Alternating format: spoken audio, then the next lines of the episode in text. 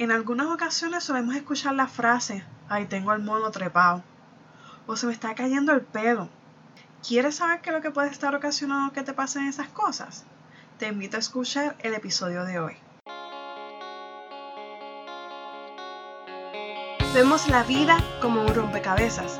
Desde que nacemos vamos adquiriendo cada pieza para completar nuestra obra. Sin embargo, en el camino podemos encontrar algunas piezas que no encajen en nuestro rompecabezas, ya sea porque la estemos colocando mal o hayamos tomado la pieza incorrecta. Bienvenido al podcast de Proyecto Vida, donde cada semana hablamos de temas que te ayudarán a mejorar tu salud física, emocional y espiritual. Soy Patricia y estás en el lugar correcto. Comencemos a montar nuestro rompecabezas llamado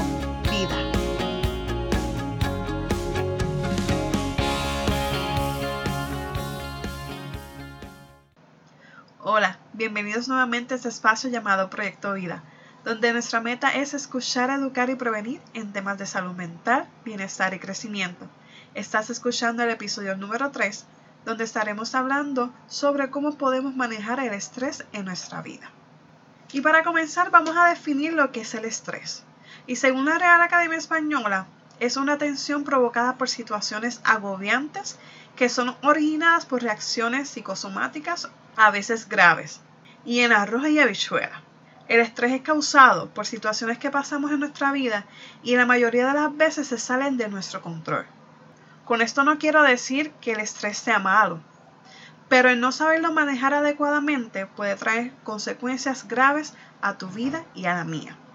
Y algunas de las consecuencias del estrés son ansiedad, cansancio, dolor de espalda, tensión en el cuello, presión en los dientes o mandíbula, caída de cabello, entre muchas otras. Según un estudio realizado en la Universidad de Gotemburgo, en Suecia, los hombres que están bajo estrés permanente tienen un aumento de hasta un 45% de riesgo en padecer diabetes tipo 2. Mientras, otro estudio español reveló que los trabajadores con estrés laboral presentan mayor probabilidad de sufrir niveles altos de colesterol, malo y niveles excesivamente bajos de colesterol bueno. Y con esta información no quiero meterte miedo, lo contrario. Lo que quiero es ayudarte a buscar alternativas para que puedas manejar las situaciones que enfrentas en la vida. Y el estrés es una de ellas. Por eso quiero compartirles varios consejos para que podamos manejar el estrés. El primero de ellos es reconocer que hay cosas que no podemos cambiar. Por ejemplo, no podemos cambiar el hecho de que debemos conducir durante una hora y pico para llegar a nuestros hogares, pero podemos buscar maneras de relajarnos en el trayecto, como escuchar un podcast o un audiolibro, llamar a un familiar, escuchar música. Estas son cosas que nos ayudarán a manejar la ansiedad y el estrés y también disfrutar el trayecto hacia nuestro hogar. Segundo consejo, evitar situaciones estresantes. Siempre que sea posible, es recomendable alejarnos de la fuente de estrés. Por ejemplo, si tu familia discute en los días festivos, date un descanso y sal a caminar o a dar una vuelta en el auto o leer un libro. Tercer consejo, realizar alguna actividad física. La podemos hacer todos los días o tres veces a la semana y esta es la manera más fácil de lidiar con el estrés. Al hacer ejercicios, nuestro cerebro libera químicos que lo hacen sentir bien. Busca algo que disfrutes, ya sea caminar, montar en bicicleta, nadar o bailar, y hazlo por lo menos 30 minutos la mayoría de los días. Cuarto consejo, haz algo que disfrutes. Cuando el estrés te mantenga decaído, haz algo que disfrutes para ayudarte a poner de pie nuevamente. Puede ser algo tan simple como leer un buen libro, escuchar música, ver una película, salir a cenar con algún amigo también puedes comenzar un nuevo pasatiempo. Sin importar lo que elijas, intenta hacer al menos una cosa al día que sea solo para ti. Busca tu tiempo y busca tu espacio. Quinto consejo, dormir lo suficiente. Descansar suficiente durante toda la noche nos ayuda a pensar con más claridad y a tener más energía. Esto hará que sea más fácil manejar cualquier problema que pueda surgir intenta dormir entre 7 y 8 horas diarias. En mi caso, Si yo no duermo entre 7 a 8 horas, sé que a la mañana siguiente eh, mi ánimo puede estar decaído y no voy a ser tan productiva.